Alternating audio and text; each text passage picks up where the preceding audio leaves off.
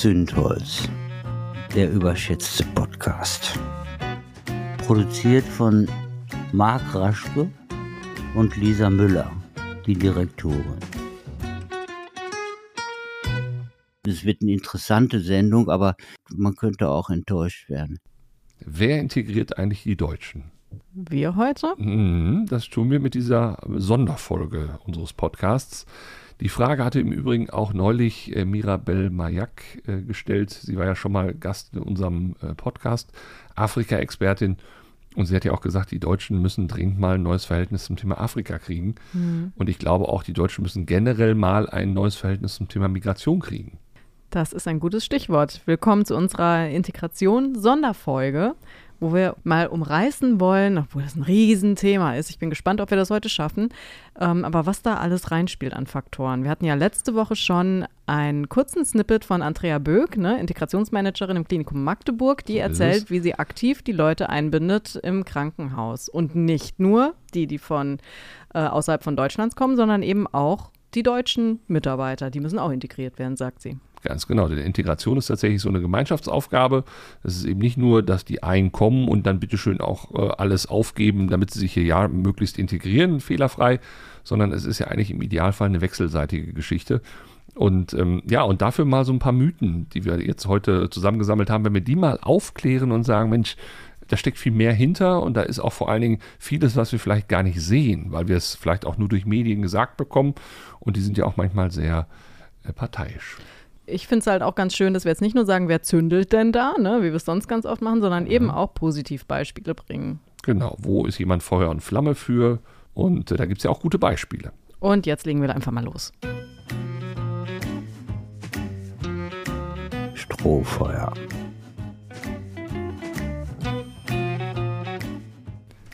Jetzt kommen wir erstmal zu Kraftzahl. Ja, genau. Graf Zahl, der äh, doch wichtig ist, weil wir müssen uns ja irgendwo mal abholen bei so einem gemeinschaftlichen Grundsatz. Also, dass wir Zuwanderung brauchen, das ist eigentlich schon seit Jahren bekannt. Und dass wir auch viel brauchen, das wissen auch Wirtschaftsweise zum Beispiel. Äh, erst kürzlich wurde ja behauptet, und da ist auch was dran, dass wir pro Jahr mindestens 1,5 Millionen Menschen zugewandert brauchen. Mhm. 1,5 Millionen, wir müssen mal drüber nachdenken. Ne? Aktuell in der Diskussion werden ja schon 300.000 als unzumutbar beschrieben. Warum 1,5 Millionen? Weil man abzüglich der knappen Millionen, die dann immer auswandert aus, aus Deutschland pro Jahr, dann eben 500.000 Menschen mehr hat. Und das ist tatsächlich das, was jetzt pro Jahr in den nächsten Jahren an Saldo übrig bleibt von Menschen, die in Rente gehen versus Menschen, die nachrücken. Also wir haben ungefähr eine halbe Million Menschen mehr in Rente als dann als Nachwuchs im Arbeitsmarkt. Und deshalb ist das sehr wichtig, dass wir da mhm. entsprechend aus dem Ausland was kriegen. Also die AfD hat eine Lösung dafür, ne? Einfach wieder mehr Kinder kriegen. Aber selbst das wird ja erst in 15 Jahren dann ja, relevant sein. Ne? Genau. Und dann sind wir ja schon über diese äh, leider Gottes äh, schwierige Phase da hinaus. Ähm, auch jetzt alle bis, wer weiß, wann arbeiten zu lassen, wird auch schwierig, weil je nachdem, welchen Job man so mhm. macht. Also ich sag mal, es gibt ja viele, zum Beispiel jetzt gerade die Pflege. Die Pflegekammer NRW hat jetzt herausgebracht, dass jede dritte Pflegekraft in äh, NRW über 55 Jahre alt ist. Das heißt also, die wird in den nächsten fünf Jahren ungefähr in Rente gehen, weil das Gehalt der Pflegekraft in der Regel ja meistens nur das Zweitgehalt in der Familie ist. Und wenn dann ist ja mal so der Mann, der auch mal ein bisschen älter ist, dann jetzt in Rente ist, dann geht die Frau halt auch, weil sie aber auch nicht mehr bis 65 Pflege machen kann. Und dann sind die halt noch nett vergnügt und haben noch ein bisschen was von ihrer Rente, aber wir haben dann halt weniger Pflege. Ganz genau. Klar, wenn eine Krise auf die nächste folgt, dann neigt so eine Gesellschaft immer dazu, sich zu schließen. Ne? Das stimmt. Äh, und wieder ein bisschen konservativer zu werden, ne? wieder so, zu gucken, alte Rollenbilder und sowas, weil da sucht man eben die Sicherheit dann wieder drin. Wir haben aber aktuell schon ein unheimliches Potenzial im Arbeitsmarkt, das schlummert, was die Frauen sind. Wenn wir jetzt wieder eine Rückwärtsrolle machen, eben dahin zu den alten Rollenmustern und sagen, die Frauen müssen wieder mehr Kinder kriegen, müssen wieder mehr zu Hause bleiben. Und wie du gerade schon gesagt hast, dauert einfach viel zu lang, bis diese Kinder irgendwann im Arbeitsmarkt landen dann nehmen wir ja sogar noch mehr weibliches Potenzial aus diesem Arbeitsmarkt wieder raus. Das stimmt, aber wir werden es auch eh rausnehmen müssen, denn, und das ist ja das perfide an dieser Nummer mit der Pflege, wenn jetzt ein Drittel der Pflegekräfte in Rente gehen, dann werden ja weniger Pflegeplätze zur Verfügung stehen. Und alle die, die jetzt, sag ich mal, Eltern haben, die so, ich sag mal so 60, 70, 80 sind, die werden in den nächsten Jahren sicherlich einen Pflegeplatz brauchen. Aber genau. das wird es dann nicht mehr geben. Und wer pflegt dann diese Menschen? Heißt also im Endeffekt, dass dann die Frauen im mittleren Alter irgendwann kürzer treten, weil ich meine, ich würde es mir auch wünschen, dass wir da mittlerweile ein bisschen gleichberechtigter wären in Deutschland. Aber leider wird es so nicht sein und äh, die Frauen werden da in die Care-Arbeit gehen, haben wir ja in der Pandemie gemerkt. Und das heißt, da werden noch mehr Frauen dann aus dem Berufsleben rausgehen. Und das trifft dann eben die, gerade den Gesundheitssektor, für den ich mich ja immer sehr stark mache, eigentlich dreifach. Denn erstens, es wird ein Drittel weniger Pflegekräfte geben. Zweitens, es wird mehr zu Pflegende geben. Und drittens, die, die jetzt noch im Arbeitsmarkt sind als Frauen, werden auch noch verkürzen. Genau. Und wenn wir jetzt noch kurz bei den Zahlen bleiben, wie gesagt, wenn wir jetzt Kinder kriegen, ne, dauert eine ganze Weile, bis wir die an die Schippe bringen. Und dann ist immer noch die Frage, wollen die überhaupt diese Berufe überhaupt die kommen ergreifen. dann noch mit vier Tage Woche und Work-Life-Balance und ich will erstmal nach äh, Ostasien. Ja, und die wollen auch nicht alle in die Pflege gehen zum Beispiel. Zum ne? Beispiel. So. Genau. Und ich denke mir dann ganz oft, dass es passiert in manchen Unternehmen, aber eben noch nicht großflächig. Wenn wir jetzt da Arbeitskräfte aus dem Ausland kriegen, da sagen ja ganz viele immer, oh, das sind gar nicht alles Fachkräfte, muss ja auch nicht sein. Wir können die auch alle begeistern dafür und die sind bestimmt auch begeisterbar, wenn wir die einfach in eine neue Ausbildung reinstecken. Ne? Darauf können die natürlich jederzeit aufbauen, Fachweiterbildung machen und so weiter. Habe ich jetzt letztens erst äh, im Taunus erlebt in der Klinik, ähm, jemand aus Eritrea, der dann eben auch Weiterbildung Intensivpflege gemacht hat und jetzt ein ganz wertvolles Teammitglied ist. Sowas sind doch auch Lösungen. Ja, obwohl auch umgekehrt würde ich mir wünschen, dass unsere Behörden auch ein bisschen nachsichtiger werden, was solche Anerkennungen angeht. Klar. Weil gerade im Bereich Pflege, wir haben es eigentlich, ich glaube, es gibt kaum ein Land auf der Welt, was wirklich Pflegekräfte noch als Ausbildungsberuf Ja. anbietet. Also das ist in vielen anderen Ländern inzwischen ein Studienfach. Die kommen mit einer ganz anderen Qualifikation hin, aber es ist natürlich nicht ein deutscher Stempel drunter. Ja, und abgesehen davon, es geht ja nicht, gilt ja nicht nur für Pflege, sondern ganz viele Berufe werden hier nicht anerkannt. Ne? Also hier der Klassiker von wegen, äh, wir brauchen aber das Abschlusszeugnis der 10. Klasse, ja, ich habe nur das von der 12. Klasse dabei, ja, schade, geht dann nicht. Ja, genau. Aber das hattest du ja neulich auch schon mal gebracht, das Beispiel. Ja. Das ist ja eine Katastrophe. Ich meine, ich kann auch verstehen, dass, dass, dass Menschen, die dann in solchen äh, Ämtern arbeiten, die sowas bearbeiten müssen, dass die auch viel Scheiße pro Tag erleben und dass die irgendwann auch gefrustet sind, wenn dann solche Fälle kommen. Aber nochmal, das ist die einzige Chance, wie wir überhaupt noch das Thema Integration einigermaßen konstruktiv äh, bespielen können. Und da, ja, in Anführungszeichen setzt sich eine gewisse Professionalität voraus, dass man dann solche Einzelfälle dann auch abwägt und sagt, okay, Sie haben das ab der 12. Klasse, das, das Zeugnis, wir, braucht, wir bräuchten es nach der 10., aber irgendwie sind Sie ja vermeintlich in die 12. gekommen. Also gehen wir davon aus, dass Sie das auch von der 10. haben. Nein, ab in Hartz IV. Genau, ja. Aber das habe ich übrigens auch. Ich bin ja jetzt mittlerweile ähm, auch Mentor in einem Programm und zwar für unter anderem auch Schüler aus anderen Ländern, beziehungsweise sie haben Migrationshintergrund, die sind jetzt schon in deutschen Schulen, aber ähm, da ist zum Beispiel auch extremst zu beobachten, vor allen Dingen von den beiden, die das gegründet haben, diese, diese Initiative, Empathy heißen die, also Empathy, das ist ein Verein. Und die beiden haben auch jetzt bei der Gründungsveranstaltung beziehungsweise beim Kickoff auch gesagt, Mensch, äh, wir haben so viel Scheiß selbst erlebt, weil die auch unter anderem einen Migrationshintergrund haben und der eine hat erzählt, er kann dann nach Dortmund in die Auffangstation, ist ja auch so pervers, ne, in die Auffangstation dann. Und dann war das natürlich genauso. Seine Eltern hatten zwar Jobs, aber die wurden hier nicht anerkannt, also landete man ganz schnell plötzlich in Hartz IV. Und das ist natürlich dann auch eine Sache, die erstmal auch ein bisschen am Selbstbewusstsein nagt. Und auch dann, wenn man sieht, was drumherum so passiert, äh, ja, auf einmal bist du, ja, äh, Abschaum. Ja klar, wenn du gefragt wirst, was machst du denn hier beruflich in Deutschland? Ja, Hartz IV. Also bist du doch direkt unten durch. Ganz genau. Und das ist, also allein diese ganze Debatte über Bürgergeld und so weiter, die ist so unsäglich und die macht vor allem so viel kaputt in dieser Willkommenskultur, die wir eigentlich dringend bräuchten, um diese Menschen, die dann eben äh, noch nicht mal aus eigenem Verschulden, sondern einfach, weil wirklich Behörden es nicht schaffen, gewisse Dinge anzuerkennen oder zu lange brauchen oder sagen, äh, ne, also das, das passt hier gar nicht hin, ähm, die können dafür nichts und sind trotzdem plötzlich in diesem Schicksal. Und äh, natürlich ist es jetzt so, dass wir in diesem Jahr ganz extrem viele Geflüchtete äh, erleben, beziehungsweise vor allen Dingen auch im letzten Jahr. Äh, das hat aber vor allen Dingen mit einer Ursache zu tun, dem Ukraine-Krieg. Und ich meine, was haben sie am Anfang nicht alle die Hand äh, gehoben und die, äh, die Arme geöffnet und gesagt, natürlich, kommt doch alle her. Im Stillen hatte man ja auch gedacht, ach, die sind jetzt ja nicht so anders als wir, also sprich, die können ja auch noch wesentlich stärker und in, intensiver hier integriert werden. Ja, alles richtig, aber äh, jetzt sind erstmal viele da, weil der Krieg halt immer noch weitergeht.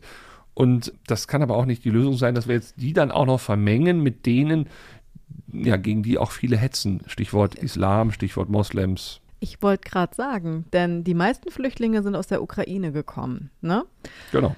Aber wenn wir über Flüchtlinge reden oder Geflüchtete, ne, ich mag ja das Wort Flüchtlinge ehrlich gesagt überhaupt nicht, dann denken viele immer an die, die ja übers Mittelmeer kommen. Ja, ja. Als würden da Millionen Menschen übers Mittelmeer genau nach Deutschland kommen, weil Deutschland ja auch am Mittelmeer liegt erstmal. Ne? Natürlich, ja. Wer kennt das nicht? Die ganze An der Nordsee. Mittelmeerregion. Ja, die Mittelmeerregion äh, Kärnten. Ja. Norderney.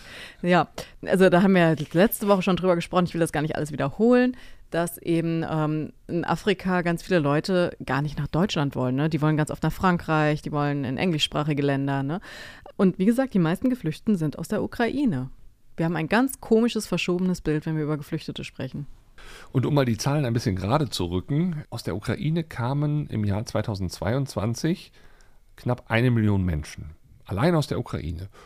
Und äh, Vorzüge, also äh, von Deutschland weg in die Ukraine zurück, 150.000 ungefähr. So. Hm.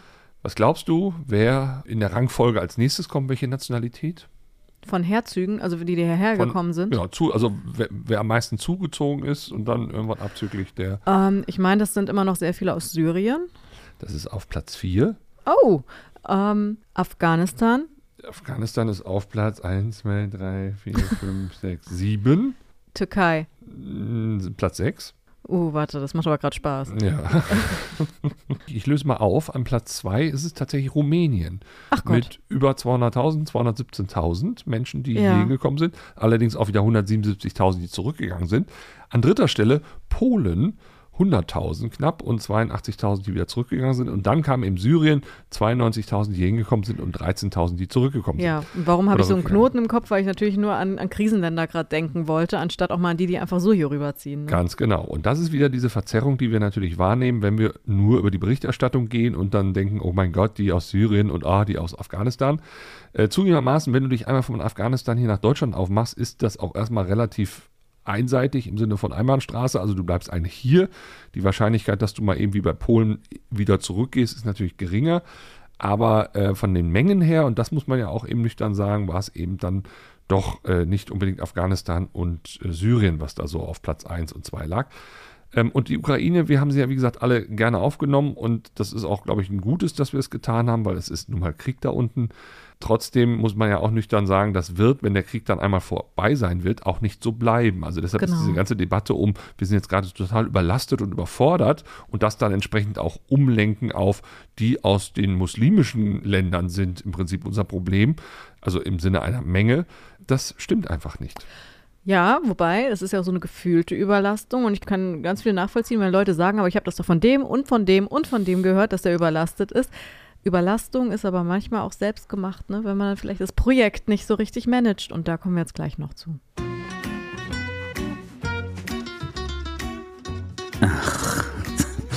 Jetzt sitzen sie da wieder und erregen sich.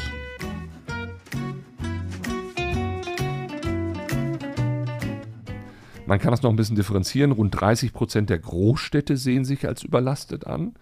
Zwischen den kleinen Städten, also bis 20.000 Einwohnerinnen, und den mittelgroßen Städten bis 100.000 Einwohnern gibt es da keine großen Unterschiede. Das sind dann jeweils so ungefähr 37 Prozent, die sich als Kommune überlastet sehen. Und etwas höher ist der Anteil der Befragten, die von Überlastung sprechen, bei den kleinen Kommunen, also bei den ganz, ganz kleinen, unter 5000 Einwohnern. Und bei den Landkreisen, da sind es jeweils jetzt 44 Prozent. Steht da denn auch jeweils auch, warum überlastet oder nur überlastet? Äh, also jetzt in dieser Umfrage war tatsächlich nur überlastet. Äh, Man muss dazu aber auch sagen, also ein Großteil davon äh, versucht es zum Beispiel mit Containern auch zu lösen, also dass dann Menschen da in Containern untergebracht sind, weil eben zum Beispiel Wohnraum knapp ist. Und das könnte ich mir vorstellen, ist natürlich für eine große Kommune etwas besser zu handeln, weil die halt andere Stellflächen und andere Möglichkeiten haben, als wenn das so eine, sag mal, so ein Dorf ist mit, Ja. mit, mit 400, 500 Einwohnern. Ich sagte, das wird auch ein Wahlkampfthema noch werden nächstes Jahr. Also von wegen, äh, die nehmen euch auch den knappen, sowieso schon knappen Wohnraum noch weg, ne? Absolut. Ähm, klar, aber das ist jetzt die Frage. Ist es jetzt nur überlastet wegen Wohnraum? Ist es überlastet, weil du zu wenig Leute in den Verwaltungen hast oder was auch immer? Überlastet, weil du die Schulen dann da hast, wo eben äh, sehr große Schulklassen entstehen, ne? Und äh, du vielleicht die Sprachen denen nicht so schnell beigebracht bekommst, den Kindern, die dann da auf einmal drin sitzen. Genau. Ähm, ja. Also was man, was man definitiv sagen kann, neben der Unterbringung, also neben dem klassischen Wohnungsmarkt, wurden tatsächlich auch Kita-Plätze und äh, die Verwaltung genannt, die angeblich überlastet sei. Ähm, weniger wurde Schule, Sprachkurse, Beratungsangebote und klassische Integration genannt. Sehr gut. Wenn ich jetzt Kita-Plätze höre, die waren auch vorher schon sehr, sehr knapp. Also da war auch vorher schon Potenzial zum Ausbau, um es mal so auszudrücken. Absolut. Und wir müssen ja auch mal ganz nüchtern das Ganze in einen etwas größeren Zusammenhang bringen. Die Kommunen sind ja nicht erst seit diesem Ansturm durch ukrainische Geflüchtete überlastet, sondern die Überlastung fand ja unter anderem auch in der Pandemie statt. Wenn ich sehe, was da teilweise Kommunen stemmen mussten, mal so eben, weil sich Bund und Land da rausgezogen haben aus der Nummer, ähm, dann ist natürlich auch die finanzielle Überlastung unter anderem daher rührend, dass sie plötzlich irgendwelche Teststraßen bauen mussten, irgendwelche Ausfallgehälter zahlen mussten und, und, und, und, und. Und man muss ja auch nüchtern feststellen, selbst vor der Pandemie waren viele, viele Kommunen in Deutschland schon hoch verschuldet. Also das kommt jetzt alles so on top. Aber das jetzt nur auf die Integration oder nur auf Geflüchtete dann zu reduzieren, mhm. ist halt auch eine Verzerrung. Zumal wir halt multiple Faktoren haben, wie wir gerade festgestellt haben, und nicht nur die haben alle keine Lust, die Geflüchteten. Genau, die haben alle keine Lust und, und die sind auch alle zu faul, um sich eine Wohnung zu suchen. Ja, natürlich. Ähm, ja, Wohnungssuche. Ja. Oh Gott, da sprichst du was an. Das ist auf jeden Fall ein sehr schönes Thema Integration, ne? Denn wir reden jetzt sehr viel über, was macht denn die Politik, was tun denn die Kommunen. Aber es geht auch jeden Einzelnen von uns an. Und ich weiß auch, dass auch vor Jahren schon sich sehr viele Menschen aufgeregt haben, ach, jetzt sollen wir integrieren. Wir integrieren nicht richtig, die müssen sich doch bei uns integrieren. Ja, versuchen einige, aber denen werden ja die Chancen teilweise genommen, sei es jetzt eben erstmal bei der Jobwahl, sei es äh, beim Kita-Platz oder was auch immer. Aber was ich zum Beispiel privat schon sehr viel mitbekommen habe, äh, ich bin sehr viel umgezogen schon in meinem Leben. Ich erkläre jetzt gar nicht, warum das so war, ähm, aber gefühlt alle anderthalb Jahre. Ne? Und ich habe das sehr gespürt, auch in Dortmund, dass ich mit meinem Namen, ne, Lisa Müller, perfekter deutscher Name, einen unheimlichen Vorteil habe. Und jetzt gerade bin ich auch in eine neue Wohnung gezogen und habe jetzt auch bei der letzten dann gesagt bekommen, Frau Müller, wenn Sie da Nachmieter suchen, wir wollen die Homogenität des Hauses wahren. So von wegen, ne, es sollten schon Deutsche sein, die da wieder einziehen. Es ist so ekelhaft. Und ich habe ja auch mich bewusst dagegen entschieden, dann da irgendwie zu unterstützen, weil ich dann echt dachte, ich, ich, kann doch hier nicht rassistisch äh, die Leute auswählen. Und das muss man sich mal vorstellen, das hat in Dortmund stattgefunden, ja. einem Ort und einer Region, die eh schon, sag ich mal, in Anführungszeichen Multikulti ist, wo auch über Jahre, Jahrzehnte quasi ein Melting Pot an Kulturen war. Also wenn es da schon nicht mehr klappt, ja. wie soll es denn dann, sag ich mal, auf dem Land oder wo eben, auch in Ostdeutschland hat man immer gesagt, Integration hat da nicht stattgefunden, weil kaum wirklich ja. Migranten irgendwie oder Ausländer da waren, mal die paar Vietnamesen, die man früher in der DDR hatte. Ähm, ja, wie soll das dann ja. erst funktionieren? Ja, und davor bei der Wohnung, oh nee, da vor der vorletzte, Entschuldigung, vorletzte Wohnung, ähm, da wurde mir halt auch gesagt, als ich dann meinte, ja, ist das hier eine gute Gegend, kann ich hier nachts raus? Dann hieß es, das ist ein gutes Haus, hier wohnen nur Deutsche. weißt du? ein und da, gutes das, Haus, ja, ja, das ist mündlich. Das mit der Homogenität, das habe ich sogar schriftlich. Die Leute trauen sich, das schriftlich ja. zuzuschicken. Und das macht natürlich die politische Lage gerade sehr, in Anführungszeichen, positiv. Äh, die Leute sind in der Tat inzwischen so frech, es auch ganz öffentlich zu behaupten. Also das, was früher unter vorgehaltener Hand und äh, ja, hm, ja. Ne, so, das, das wird jetzt mittlerweile rausposaunt. Und, und ich frage mich auch, in was für einer Welt leben die, dass die glauben, dass das irgendwie äh, ja. gut ist. Also. Ja, und wir sind jetzt gerade in einem ganz komischen Dilemma zwischen ja, die bilden ja ihre Ghettos, ne? Dann haben wir hier Ausländerviertel und ich will so jemanden nicht als Nachbar haben. Genau, apropos Ghetto, da hat ja tatsächlich die FDP unter anderem gefordert, dass wir jetzt 25 Prozent Migranten maximal in einem Wohnviertel haben. äh, da denke ich mir auch so, wow, das ist aber jetzt komisch, weil das würde ja bedeuten, also erstens. Wo bringen wir die ganzen Leute von Dortmund Nord unter? Zum Beispiel. Aber das würde ja erstmal bedeuten, dass wir erstmal alle markieren müssten. Ja, wer ist jetzt genau Migrant eigentlich? So, äh, Markierung in Deutschland mit Menschen, die, das ist schwierig, sagen. Und ab mal. wann bist du Migrant? Ja, ja, deshalb. Kommen also, wir dann wieder dahin, dass wir eine Art Stammbuch haben? Genau, müssen wir jetzt bis, in, bis ins dritte Zehn Glied, Generationen oder Genau, was? zurückdefinieren, äh, dass wir deutsch sind, ja. Naja, und was ist mit denen, wirklich mit den Stadtteilen, wo man schon da drüber liegt? Müssen die dann umziehen? Werden die dann zwangsgeräumt? Ja, werden dann die Wohnungen freigemacht für Deutsche? Ja, oder also, man sagt, es gilt ab jetzt. Ja, aber ich meine, was steckt da für ein Gedankengut hinter? Und das von der sogenannten ja. FDP, die sich ja ach so liberal und freiheitsliebend darstellt, die sagt, äh, ne, wir haben alle im Prinzip Möglichkeiten, vor allen Dingen als Migrant bist du ja, kannst du ja auch deutscher Staatsbürger sein, ja. Und es wird aber jetzt dann scheinbar von der ach so liberalen Partei dann einen Unterschied gemacht. Es gibt den einen Staatsbürger und den anderen Staatsbürger. Spannend wird es doch am dem Moment, wo man dann mal feststellt, hier Arbeits- und Fachkräftemangel. Du brauchst ein paar Leute in diesen, in diesen Städten, damit eben gewisse Betriebe funktionieren. Genau. Sagen wir dann bei den Stadtteilen, wo vielleicht 5% Ausländer sind, jetzt müssen wir da ein paar Deutsche rausschmeißen? Funktioniert das dann auch? Ja, äh, beziehungsweise ich freue mich schon auf, auf so Stadtteile wie Blankenese oder, oder Grünwald, glaube ich, heißt der ja in München, ne, dieser Edelstadtteil, äh, wo dann im Prinzip ja auch äh, künftig dann entsprechende Unterkünfte äh, stattfinden Ja. müssen, weil wir ja ähm, ne, dann da auch Leute unterbringen müssen. Also ja, klar. völlig gaga. Und wie willst du Leute integrieren, wenn du sagst, so, wir wollen jetzt noch weniger Genau. Berührungspunkte? Und nicht falsch verstehen, ich würde mich freuen, wenn in Blankenese auch 25 Prozent mindestens Migrationsanteil wäre. Äh, dann wäre auch das vielleicht ein bisschen entspannter, da zu wohnen oder in Grünwald oder wie sie alle heißt. Aber es ist eine völlig bizarre Art, das so von oben festzulegen und dann auch zu, äh, ja, noch nicht mal zu Ende zu denken, was das heißt. Vor allen Dingen für eine Partei wie die FDP. Ich soll hier eine Werbepause, ja, eine Werbepause ankündigen. Das lohnt sich nicht bei den wenigen Zuhörern. So, um jetzt mal zu einem Positivbeispiel zu kommen, das war schon viel in den Medien. Herbertshausen, wo ganz viele vorher noch nie von gehört haben, Ich glaube wollte ich. gerade sagen, wo ist das? Ja. In Bayern, so viel In kann Bayern. ich schon mal sagen, wo man es nicht vermuten würde, das Positivbeispiel nach dem bayerischen Wahlkampf in diesem Jahr. Die bayerische Gemeinde Herbertshausen hat in den vergangenen Monaten mehr als fünfmal so viele Geflüchtete aufgenommen wie vorgesehen. Jetzt gibt es natürlich welche, die sagen, siehste, die müssen. Nein, die müssen gar nicht. Ein Dorf ohne Panik ist hier auch die Überschrift von der Tagesschau, von dem Artikel, den wir euch verlinken werden, weil da macht sich überhaupt niemand Sorgen. Übrigens geführt von der CSU, von einem CSU-Bürgermeister, der selbst sagt, seine Partei könnte da mal lockerer werden und hilft eigentlich gerade viel mehr der AfD, Ja, Hetze klar. zu betreiben, als wirklich die Integration zu unterstützen. Alle zwei Wochen kommen dann nämlich Busse mit ungefähr 50 Geflüchteten an.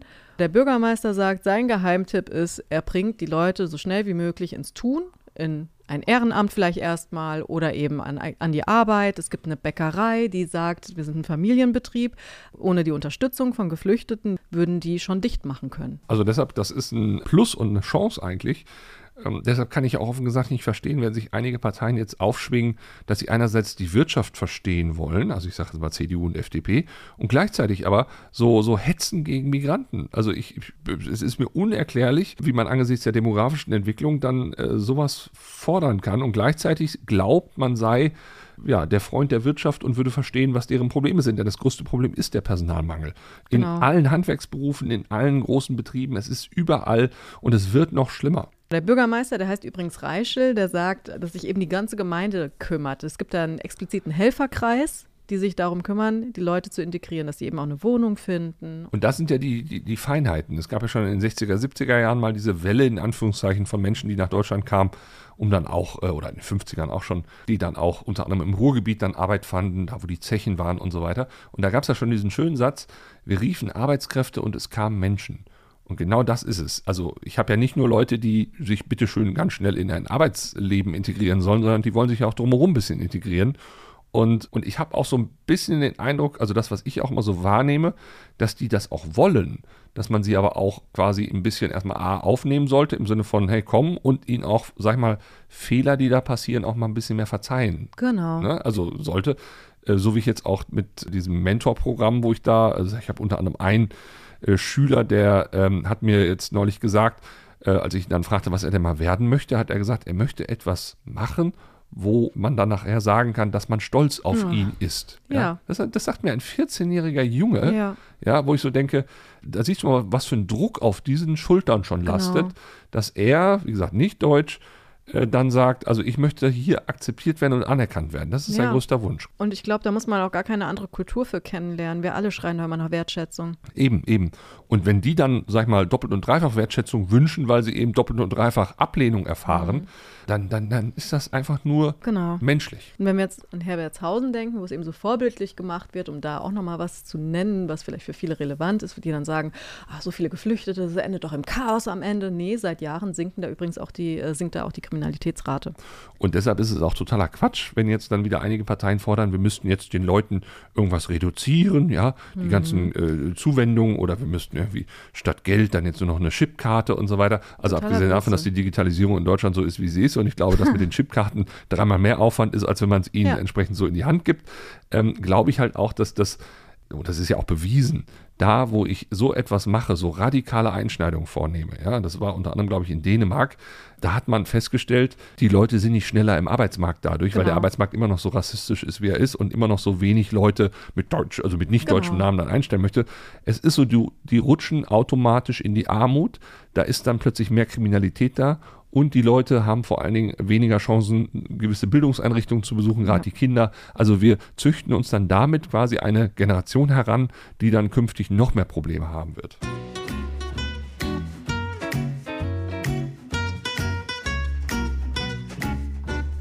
Was ich vor allen Dingen sehr, sehr schön finde, ist, wenn sich Menschen engagieren in Orten und Regionen, wo man eigentlich so gemeinhin denkt, äh, oh Gott, da ist äh, Hopfen und Malz verloren. Wo wir dann wieder Vorurteile haben. Genau, wo man auch zugegebenermaßen selbst manchmal an Vorurteile stößt. Äh, Sachsen-Anhalt, ne? eine Region, wo durchaus die AfD ja inzwischen als gesichert rechtsextrem gilt.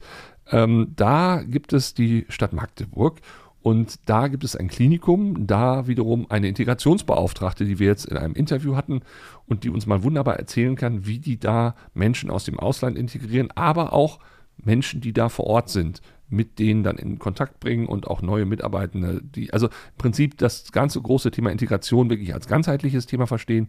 Und ähm, ja, und da können wir, denke ich, einiges von lernen. Noch ein Eisen im Feuer. Ist ja irgendwie eine komische Position, oder? Wenn man sich mal so überlegt, Krankenhäuser, Integrationsbeauftragte, ich kenne jetzt erstmal offen gesagt keins, was das so explizit hat. Das wird wahrscheinlich auch der Fehler sein, weil ich denke, die Integration, die kriegt einen unheimlich hohen Stellenwert in der heutigen Zeit, wo Fachkräftemangel einfach äh, dick geschrieben wird. Aber trotzdem machen sich viele da nicht so professionell auf den Weg, sondern sagen dann, ach komm, Integration, das bisschen das das muss auch so klappen. Warum macht ihr das hier im Klinikum Magdeburg so explizit, dass ihr, du bist ja mit einer Kollegin zusammen sogar genau. Integrationsbeauftragte? Ja, das und natürlich sind nicht nur wir zwei, sondern das ist ein riesengroßes Kompetenzteam, was dahinter steht. Das heißt also äh, die Kollegen auf den Stationen, die ihr Beitrag leisten, großes Lob an der Stelle und natürlich das zentrale Praxisanleiterteam, was äh, signifikanten Beitrag leistet. Das ist ein riesengroßer Komplex. Das ist auch eine, eine Hürde, die man nehmen muss, wenn man das dann möchte. Und ich glaube, viele Krankenhäuser sträuben sich da ein bisschen davor, weil es eben viel Arbeit auch ist, die dahinter steckt. Ja, aber Arbeit, die ja durchaus äh, ein Ziel hat, nämlich ihr, ihr seid ja sehr aktiv im Anwerben von ausländischen Pflegekräften. Philippinen, Tunesien, ne, was haben wir noch, Ukraine. Ukrainerin, jetzt kommt noch Indien dazu. Genau. Und ähm, eventuell Mexiko Ende des Jahres. Ja. Aber, aber, und das möchte ich nochmal sagen, auch die nationalen Pflegekräfte liegen uns am Herzen. Das heißt also, Integration hier im Klinikum Magdeburg ist nicht nur international getriggert, sondern auch national. Genau. Denn das ist ja ein interessanter Ansatz, dass ihr eben sagt, äh, Integration, jeder, der hier neu anfängt, egal welchen Hintergrund er hat, äh, braucht ja eine gewisse Form der Integration ins Haus hinein. Wobei natürlich vielleicht wirklich die, die dann ausländische äh, Wurzeln haben, dann entsprechend nochmal vielleicht ein bisschen mehr betreut werden müssen. Denn da geht es ja teilweise wirklich um Fälle, die haben nichts, wenn sie hier ankommen. Ne? Die müssen dann eine Wohnung kriegen, die müssen sogar Möbel kriegen und so weiter und so fort. Ja, das auf alle Fälle. Äh, da sind einige Hürden zu nehmen und da ist Frau Weidner als äh, Integrationsbeauftragte bzw. Managerin diejenige, die das administrativ genau, das begleitet. Genau, ist meine Kollegin, die das begleitet und für den Part, was die Fachlichkeit oder eben die Stationsgeschichten angeht, die Kommunikation, da bin ich dann diejenige, die da einsteigt und vor allen Dingen auch in den ersten 14 Tagen, manchmal auch drei Wochen, den Weg auf die Station ein bisschen erleichtert, indem schon mal ein paar Sachen abgeklopft werden. Ja. Mhm. Und das sind ja dann auch so die, die Sollbruchstellen eines, eines Erfolgs, wenn dann im Prinzip eine Pflegekraft, die relativ mühselig hier nach Deutschland gekommen ist, dann entsprechend, also ich habe gehört, bis zu zwei Jahre im Voraus wird da geplant, ne, bis die dann wirklich hier mhm. erscheint. Und dann ist sie hier, dann kann sie auch ein bisschen Deutsch und so weiter. Und dann kommt sie auf die Station und dann ist ja doch manchmal alles anders, oder? Das alles anders. Also das fängt schon an, dass die Kulturen auch andere Ausbildungsmodalitäten haben und somit auch andere äh, Wissen und Kenntnisstand mitbringen. Und das ist das, was wir eben versuchen, in den ersten 14 Tagen so ein bisschen abzuklopfen und vor allen Dingen eben auch so, so kleine Dinge, die so im Alltag hier stattfinden, mit auf den Weg zu geben. Eben auch zeigen, wie funktioniert die Krankenhauslandschaft in, einem, in Deutschland. Das ist doch oft sehr unterschiedlich, gerade weil eben die Pflege sich auch mit der Pflege beschäftigt. Und in manchen Kulturen übernimmt die Pflege eine Servicekraft oder ganz und gar die Familie. Da sind die Berührungen äh, auf einem ganz anderen äh, Niveau. In Indien ist das, glaube ich, ne? dass man da als Pflegekraft ganz anders organisiert ist, als man das hier so tut, weil die, weil die Familie zum Beispiel viel intensiver in die Pflege eingebunden ist, oder? Ja, das, und die Abschlüsse sind einfach, wenn man das mal abgleicht, die äh, Abschlüsse in Deutschland und Abschlüsse zum Beispiel Ukraine oder eben auch Philippinen, Tunesien, die sind ein bisschen anders gelagert. Und das ist das, wo viele eben auch Berührungsängste haben, aus den anderen Kliniken, zumindest ist das so ein bisschen mein Eindruck, wenn man da in die Tiefe gehen muss. Und das ist ein Prozess, der äh, sicherlich auch bei uns noch etwas in den Kinderschuhen steckt, das muss man ehrlicherweise sagen, aber wir lernen auch täglich dazu und das finde ich total spannend, ja. Also sensibilisiert ihr da irgendwie im Vorfeld auch Leute in euren Stationen, dass man sagt, also da kommt jetzt jemand aus Indien zum Beispiel und in Indien hat man es gelernt, dass man erstmal A, sowieso den äh, Ausbildungsberuf äh, studiert. Ne? Also was hier Ausbildung ist, ist da ein Studium. Und was ich nämlich auch gehört habe, indische Pflegekräfte sind eher so auf Zuruf, dass die arbeiten. Also die haben wohl eine sehr klare Hierarchie. Und wenn man da sagt, oder wenn man denen nicht sagt, erstens, zweitens, drittens, dann bewegen die sich nicht. Aber nicht, weil sie es nicht wollen, sondern weil sie einfach auf den Befehl warten. Dadurch, dass wir momentan noch keine indischen Pflegekräfte haben, kann ich da überhaupt nichts zu sagen. Da lasse ich mich also überraschen, wenn es mhm. dann soweit ist. Unser kleiner Erfahrungsschatz, äh, den wir jetzt haben, also nicht wir Plurales Majestätes, sondern ja, ja, wir genau. als gesamtes ja. Team, ist mit äh, philippinischen Mitarbeitern, ist mit Ukrainerinnen und mit Tunesiern. Was ich da sagen kann, wenn wir uns Deutschland auch noch zunehmen, wir funktionieren und ticken alle vier Nationalitäten komplett anders. Und das kann manchmal sehr anstrengend sein, aber das ist auch eine Herausforderung, die viel Spannung mit sich bringt. Ja, was ist das also konkret? Also Spannung meine ich da gar nicht negativ, sondern eher irgendwie ist es auch eine, eine schöne Sache, ja. Ja, was ist sowas konkret? Also wo, also wenn du die mal so in einem Abwasch kategorisieren müsstest, wer ist so der, der zurückhaltendste vielleicht, wer ist der forderndste, also welche Kultur? Ach naja, ich will jetzt keinen auf die Füße treten, aber zu den Philippinen ist zu sagen, die sind wirklich sehr zurückhaltend. Das sind sehr, sehr respektvoll, sehr freundlich, sehr fleißig und kommen auch auf den Stationen sehr gut an, aber bringen eben auch manchmal so ihre Kultur mit, die es für den einen oder anderen Mitarbeiter eben auch herausfordernd schwer macht. Mhm. Insbesondere sind die Sprachdefizite aber da bei allen aus, aus allen Kulturkreisen sind da äh, signifikant auffällig, ja. Und wo du ja schon Sprache erwähnst, äh, man verlangt zwar mindestens B2, ne, das ist ja so ein, so ein, so ein Grad an, an Kenntnis der deutschen Sprache, aber damit ist es ja nicht getan. Also hier geht es ja vor allen Dingen auch um Fachsprache und vor allen Dingen geht es ja teilweise auch, ich meine, wir befinden uns hier in Sachsen-Anhalt, hier hat man auch einen eigenen Schnack so ein bisschen. Ja. Und wenn der dann auch im Alltag einfach mal so ausgelebt wird, das ist natürlich nochmal eine besondere Herausforderung. Ja, das ist es tatsächlich. Also B2 ist, denke ich, schon ein ganz guter Kurs, aber wenn B2 in Land gelernt wurde mit einer naja, wie bei uns damals Schulenglisch. Das ist, glaube ich, nicht das, wo man weit kommt mit in England. Und so ist es mit dem B2, glaube ich, auch zu werden. Und ja, Sachsen-Anhalt hat einen ganz eigenen Schnack und das macht es manchmal nicht äh, leicht. Wir sind manchmal auch in, in der Sprache sehr salopp, was vielleicht für einen Filipino sehr, sehr ungewohnt ist, weil da geht es doch eher so ganz sanft und lächelnd zu. Und wir sind da eher so ein saloppes Völkchen. Ich habe auch immer gehört, dass Deutsch angeblich so eine ruppige Sprache sei für Menschen, ja. die es nicht können. Und auch eine sehr harte und eine sehr kühle Sprache. Und dann, wenn du sagst, dass Philippinen da sehr weich und sehr harmonisch in der Sprache auch sind, dann ist das in der Tat ja ein Clash der Zivilisation. Aber was ist denn zum Beispiel so ganz konkret, du hattest ja schon mal im Vorgespräch so ein paar Beispiele genannt, was ist denn so, wo, wo, wo es halt dann tatsächlich so im Alltag hakt oder wo dann plötzlich so der, der Slang dann hier ein Beinchen stellt? da gibt es eigentlich mittlerweile so viele äh, Geschichten, so kleine Anekdoten. Und das fängt tatsächlich schon an bei so ganz banalen Sachen wie die Urinflasche, die im umgangssprachlichen Gebrauch hier in unserer Klinik als Ente bezeichnet wird. Ja, was passiert denn, wenn ich jemanden losschicke, eine Ente holen? Der mhm. kommt äh, Ewigkeiten nicht wieder im Zweifelsfall. Und das versuche ich ja in den ersten 14 Tagen so bestimmte Sachen abzuklopfen, stelle aber fest, das ist also ein riesengroßer Prozess, der da, wenn ich das alles machen hätte wollen, dann müsste ich, glaube ich, ein paar Jahre dranhängen, weil wir ja. sind doch sehr eigen. Aber die letzte Geschichte, die ich gehört habe, kann ich gerne mal zum Besten geben, weil ich die sehr amüsant fand. Ein, ohne Namen zu nennen, die Mitarbeiter auf den Stationen waren mit Selterflaschen unterwegs, um Patienten mit Mineralwasser zu versorgen. Und ganz salopp sagte eine Kollegin, der, wir nennen ihn jetzt einfach mal Herr Müller, der kriegt keine. Das ist so typisch Magdeburg, Kene, Och, Innenkofen. Und der Filipino traute sich nicht zu fragen, was ist denn Kene? Und war dann so frei, hat dann mal gegoogelt und ist dann beim Mehrzahl vom Kahn gelandet und war dann doch leicht irritiert, was in Herr Müller, warum, warum der nun ein Boot der, braucht. Ja, warum der ein Boot braucht. und sowas, oder was auch letztes war, da musste durch. Das heißt bei uns, da musst du durch. Ja. Und das so salopp ist einfach, da musst du durch. Und das ist aber ein Fisch. Und das ist, sind so Dinge, die passieren. Dorch, also Dorsch, ja so. Und das Oh Gott, sind ja. so Sachen, die Ja. passieren eigentlich täglich. Und manchmal hat man das so gar nicht auf dem Schirm, wie man eigentlich auf andere wirkt. Und das ist ja das, was ich sage, die Sprachprobleme sind gar nicht so das B2. Ich glaube einfach, das sind auch wir mit unserem Schnack, wie du es so schön formuliert hast. Genau. Ja, ich glaube einfach, da müssen wir dann nochmal, also wenn wir den offiziellen B2-Kurs absolviert haben, nochmal wirklich ein, also da müssen wir dann in Eigenarten und in irgendwelche anderen Dinge nochmal investieren, um tatsächlich da ein Alltagsdeutsch hinzukriegen.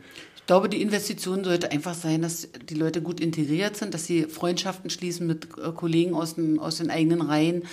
Bei den Filipinos weiß ich, dass dort zum Beispiel, wo die wohnen, schon Freundschaften geschlossen wurden mit Deutschen, die dort auch in dem Haus wohnen, was ich total toll finde. Ja.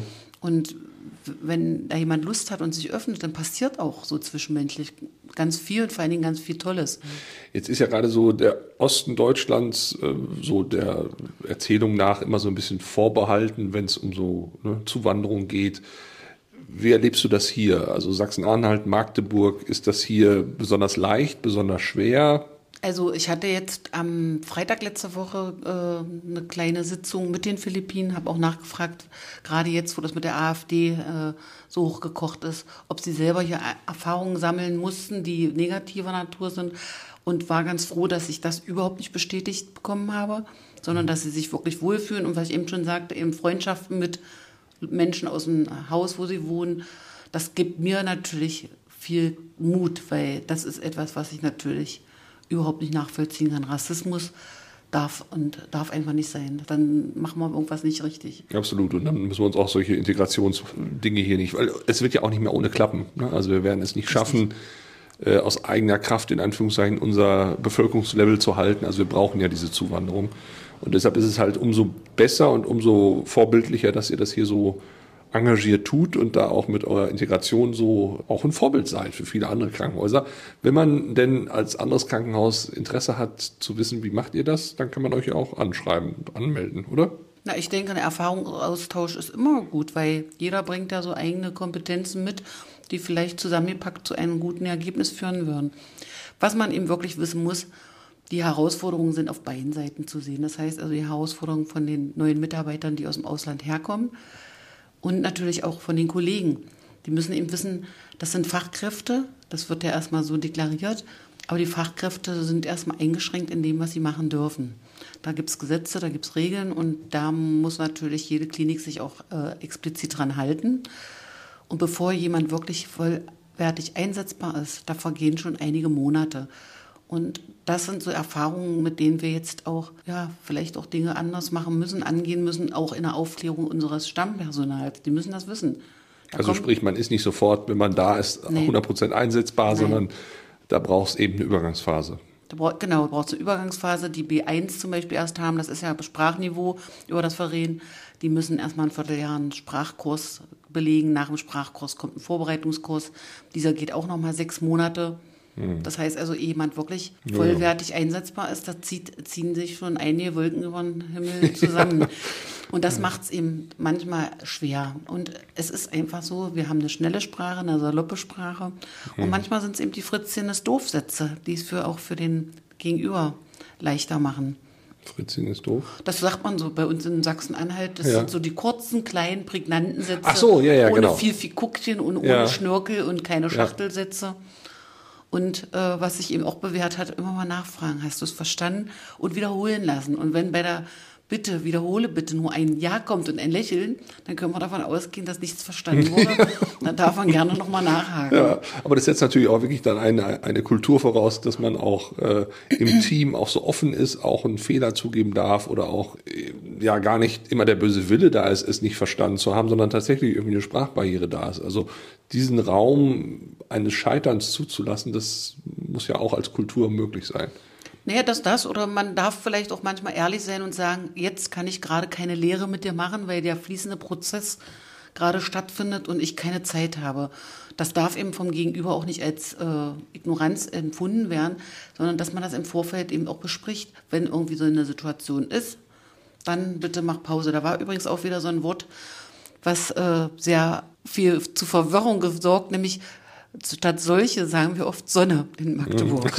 Und das ist dann schon witzig, wenn dann auf einmal alle geballt sieben Leute an den Himmel gucken und dann überlege ich, was meinten sie jetzt? Ja, klar.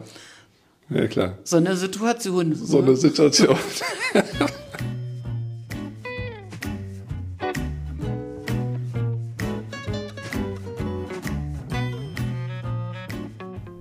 So, wir könnten stundenlang weitermachen mit dem Thema Integration. Das umfasst so viel und auch Migration, aber hier machen wir jetzt mal einen Cut. Richtig.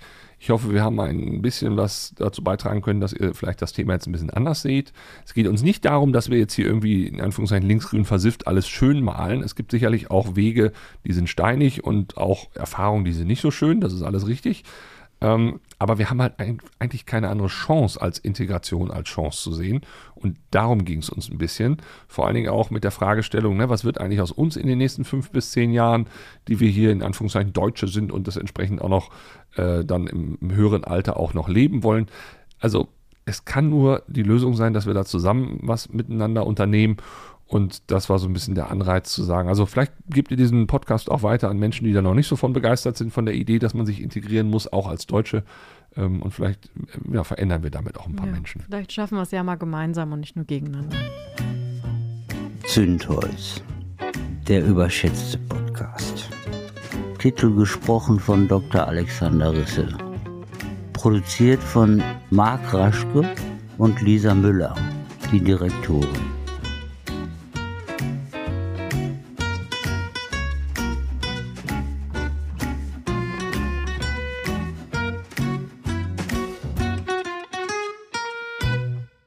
Tja, es war wieder sehr lang. Tut mir leid.